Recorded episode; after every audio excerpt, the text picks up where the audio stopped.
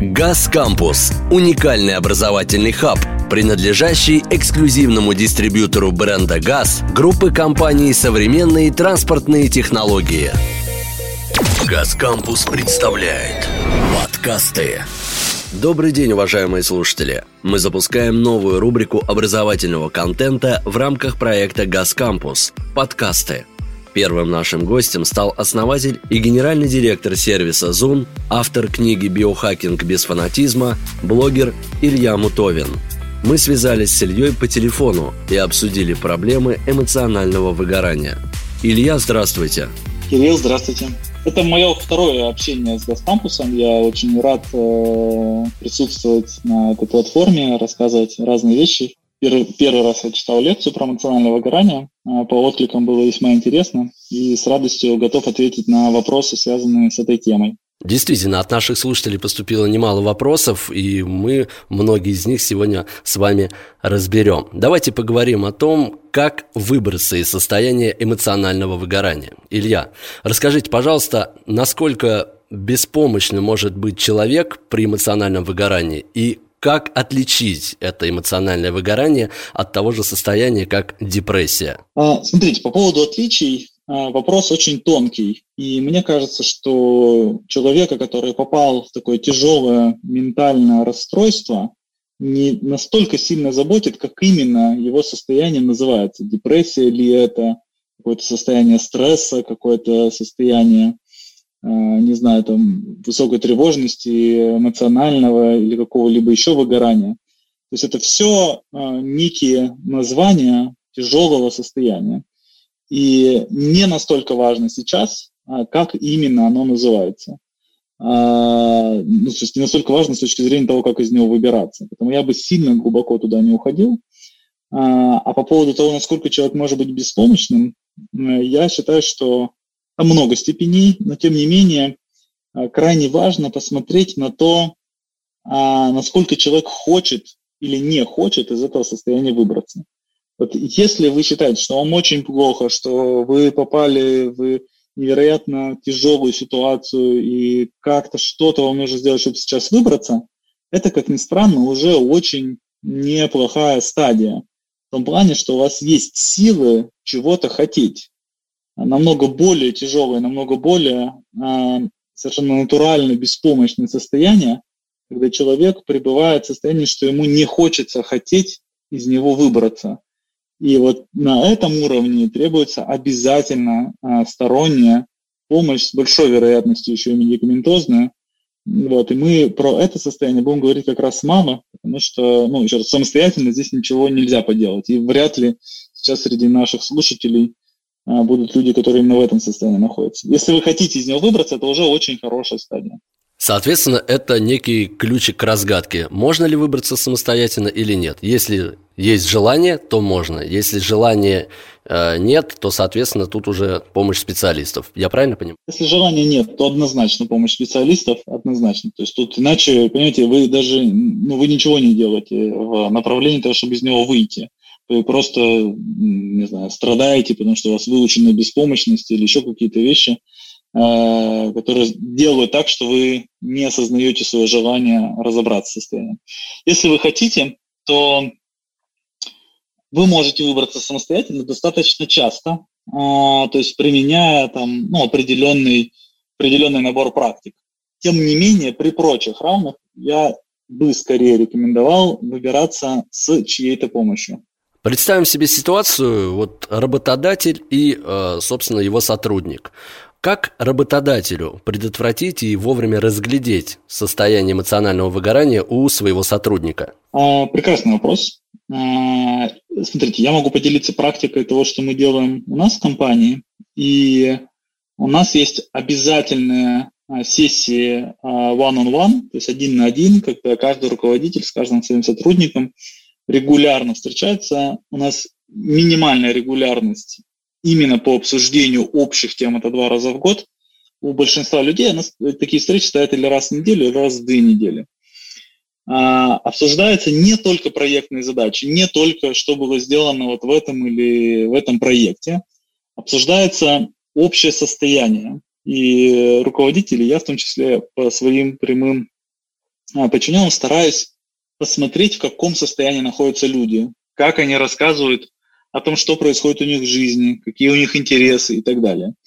И, а, ну, совсем по-простому говоря, чем чаще у людей на что-то горят глаза, чем чаще они могут рассказать про какие-то свои желания, чем чаще они могут показать какие-то вещи, которые их на самом деле интересуют, тем, с одной стороны, э, более хорошо простроена связь руководитель-подчиненный, и тем скорее меньше шансов, что человек сгорит.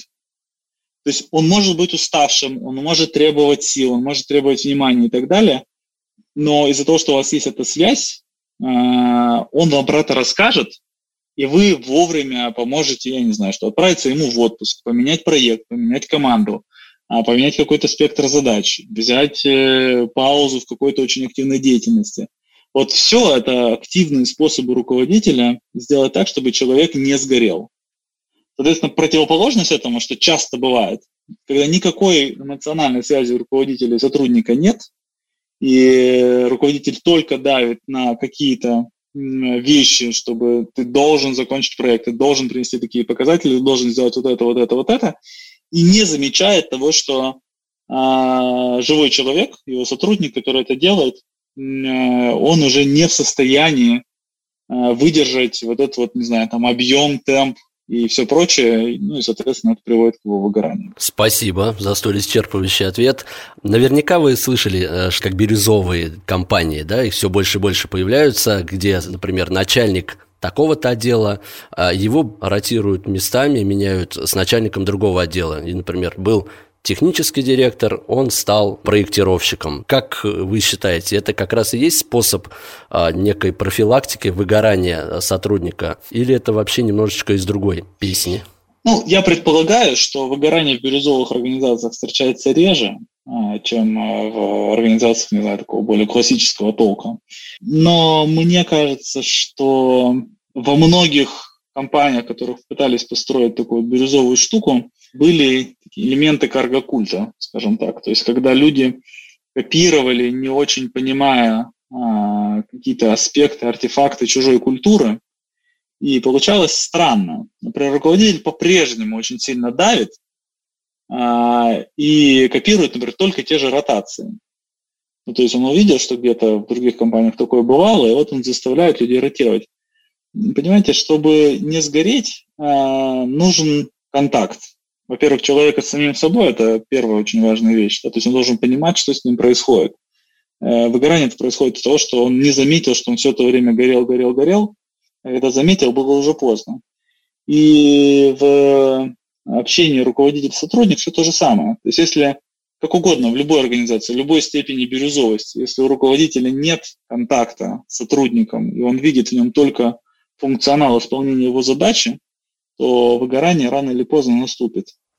И тогда получается самый популярный на сегодняшний день термин «удаленка». Это одна из первопричин, из-за чего может случиться эмоциональное выгорание сотрудника? Да нет, я бы не сказал, понимаете, э, ну, э, я уверен, что у нас, э, всех живых людей, мы можем и, не знаю, там, в одной квартире 10 лет жить и быть на самом деле эмоционально далеки друг от друга и иметь какого-то друга детства, с которым у нас, э, не знаю, мы уже давно вот за одним столом не сидим, а у нас по-прежнему есть какие-то звонки, какие-то общие интересы, и у нас тонкая эмоциональная связь.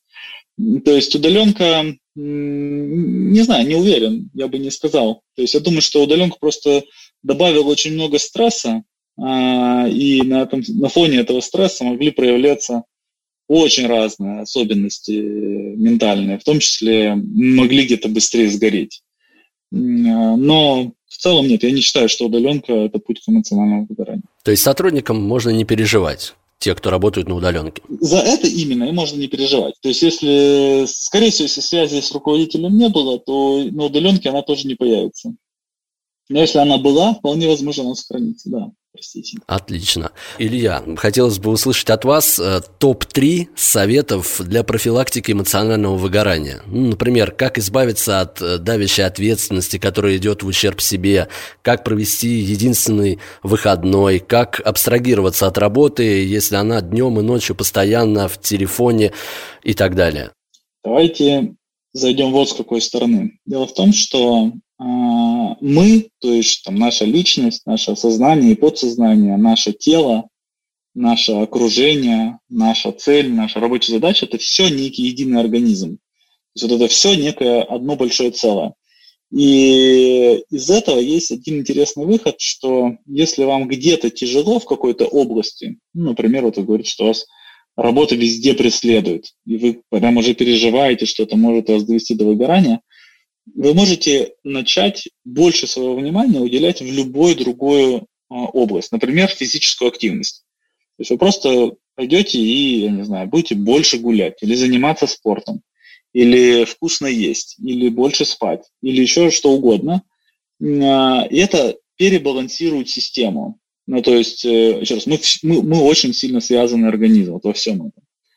А, вторая вещь, которая тоже из этой же области, мы можем еще раз пересобрать систему и прийти, не, я не люблю термин work-life balance, мне намного больше нравится work-life harmony, то есть гармония а, работы и остальной жизни. И эту гармонию вы можете восстанавливать через, ну, или через физическую активность, или через э, какую-то связь с другими людьми. Ну, то есть есть же люди, которые разделяют ваши хобби, разделяют какие-то ваши интересы. Есть люди, которые вам просто нравятся. Ребята, с которыми вы можете погулять или побеситься, поделать глупости. Дети, с которыми вы можете куда-то вместе съездить и поиграть. Еще какие-то вещи. И вот э, ну, все, что угодно, а, вы можете в эту сторону добавлять.